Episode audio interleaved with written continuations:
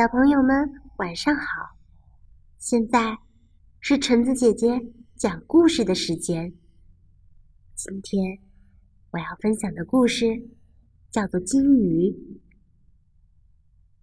金鱼，文图日五味太郎，翻译于志莹，河北教育出版社出版。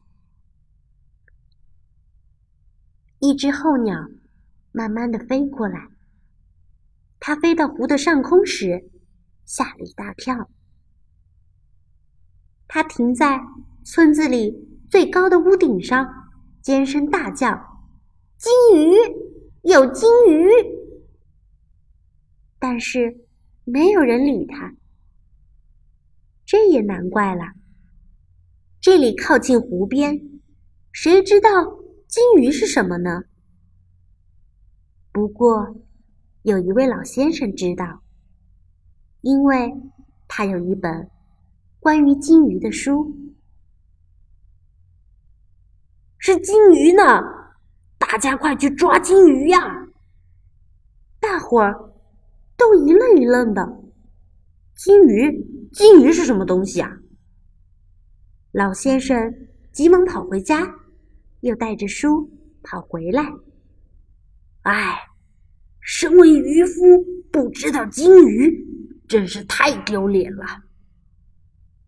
老先生将书打开，指着金鱼的图片，告诉大家：“这就是金鱼。”大家看了，都吓得两脚发软。天哪，好可怕呀！好凶恶的脸，你看，它还会喷水呢。可是，当大家一听金鱼是可以吃的，个个又鼓起了勇气。既然是可以吃的鱼，当然要抓了。再怎么说，我们也是渔夫呀。老先生赶紧说：“不不不，金鱼这种动物是。”哺乳动物。不过，老先生的话谁也没有听进去。大家急急忙忙的冲向码头，接着全村的人都跑了过来，抓金鱼去！怎么可以让你抢在我前面？大家都争先恐后的跳上了自己的船。去捕金鱼。不管怎么样，金鱼是可以吃的鱼呀。什么？金鱼不是鱼？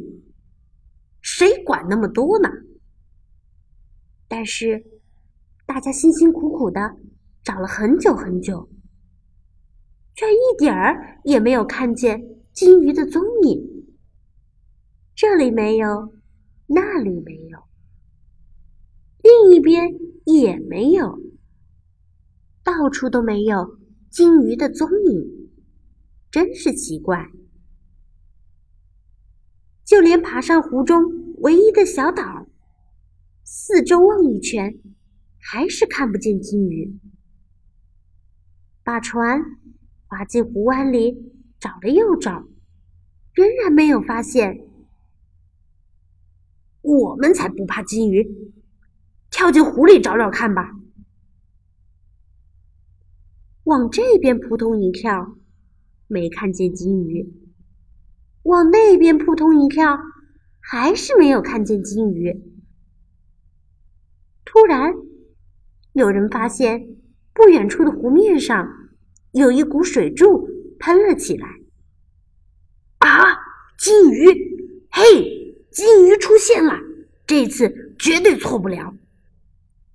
一群人匆匆忙忙的往对面划去，结果那个水柱可真不是金鱼的，在那里还是没有看见金鱼的踪影。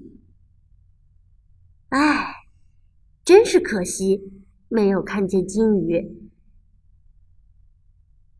我们不可以就这样放弃。大家决定轮流看守，从早晨到夜晚，又从夜晚到早晨，一点儿也不放松。无论如何，非要抓到金鱼不可。但是日子久了，大家渐渐不耐烦了。